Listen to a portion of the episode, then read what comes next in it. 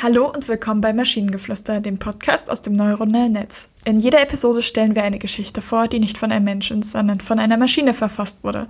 Und damit kommen wir zur heutigen Geschichte über einen Panzerkreuzer, der gegen einen riesigen Seepferdchenflüssigkeitssauger kämpft. Es war ein schöner Tag, als der Panzerkreuzer mit seiner Besatzung auf dem Meer unterwegs war. Sie waren auf der Suche nach Abenteuern und hatten keine Ahnung, was sie erwarten würde. Plötzlich erschienen in der Ferne schwarze Wolken am Horizont. Als sie näher kamen, erkannten sie, dass es sich nicht um ein Unwetter handelte, sondern um ein riesiges Seepferdchen-Flüssigkeitssauger-U-Boot. Das U-Boot war so groß, dass es die gesamte Oberfläche des Meeres bedeckte. Der Panzerkreuzer wurde sofort zum Kampf aufgefordert. Der Kommandant des Schiffes gab seinen Befehl und die Besatzung bereitete sich auf den Kampf vor. Sie fuhren geradewegs auf das U-Boot zu und begannen es mit ihren Panzerkanonen unter Beschuss zu nehmen. Doch die Panzerkugeln prallten an der Stahlhülle des U-Bootes ab und schienen keinerlei Schaden anzurichten. Plötzlich begann das U-Boot zu schweben und die Besatzung des Panzerkreuzers bemerkte, dass es sich nicht mehr bewegte. Es schien, als wäre es durch eine unsichtbare Kraft an Ort und Stelle gehalten. Doch diese Kraft hatte einen Preis.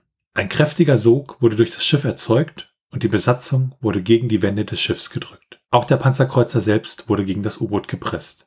Nach einiger Zeit konnte sich das Schiff lösen und floh aus dem Kampfgebiet. Aber es war zu spät. Das U-Boot hatte schon zu viel Wasser aufgesaugt und schien unaufhaltsam auf seinem Weg zu sein. Der Panzerkreuzer und seine Besatzung konnten nur noch hoffen. Sie hofften, dass sie das U-Boot aufhalten konnten, bevor es zu viel Meerwasser aufsaugte. Glücklicherweise konnten die Besatzung und der Panzerkreuzer das U-Boot schließlich aufhalten. Im letzten Moment konnten sie es zerstören und es versank im Ozean. Der Panzerkreuzer und seine Besatzung waren gerettet. Sie hatten einen schrecklichen Gegner besiegt und das Meer war wieder sicher. Erst einmal, was war das für ein Prompt? What the fuck? Aber also es sind schon ein paar sehr lustige Stellen da drin. Zum Beispiel das U-Boot war so groß, dass es die gesamte Oberfläche des Meeres bedeckte. Wie? Ja, ich fand, dass das war durchaus eindrucksvoll. Äh, was ich, ich beim Lesen gar nicht verstanden habe, irgendwie so ähm, immer dieser Satz, ähm, ich muss mal kurz gucken. Das U-Boot hatte schon zu viel Wasser aufgesaugt und mein erster Gedanke war natürlich, alles klar, es geht also gerade unter. Und dann fiel mir aber so beim Lesen weiter ein, nein, das ist doch der, der Seepferdchen-Flüssigkeitssauger. Und äh, also anscheinend saugte das U-Boot das komplette Meerwasser auf. Und es wurde dann aber rechtzeitig versenkt im Meer. Und na gut. Ja, genau. Nein, weil dann wurde es ja vorher zerstört. Und dann konnte es das Wasser nicht mehr absaugen. Deswegen ist es ja okay. Wie auch immer man ein U-Boot zerstören und versenken will, das die gesamte Meeresoberfläche bedeckt. Also diese Meeresverschmutzung, überleg dir das mal. Ja, das stimmt. Da hast du dann ein sehr großes Wrack in diesem äh, Meer dann liegen.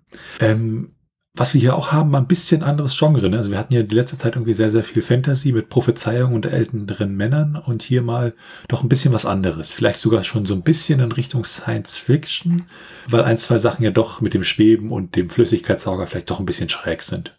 Ach, das ist nicht realistisch? Aber hey, es wurden am Ende, die, Lo äh, die Menschheit wurde gerettet, bis auf die Besatzung des U-Boots. Die hatten halt Pech. Und wenn ihr Ideen oder Stichwörter habt für eine Geschichte aus der Maschine, zum Beispiel eine Gruppe junger Geister, die versucht, das Geheimnis einer verlorenen Welt zu lösen, dann schreibt uns eure Ideen per E-Mail an info.t1h.net oder über das Kontaktformular auf der Webseite. Bis zur nächsten Episode von Maschinengeflüster. Tschüssi. Bye bye.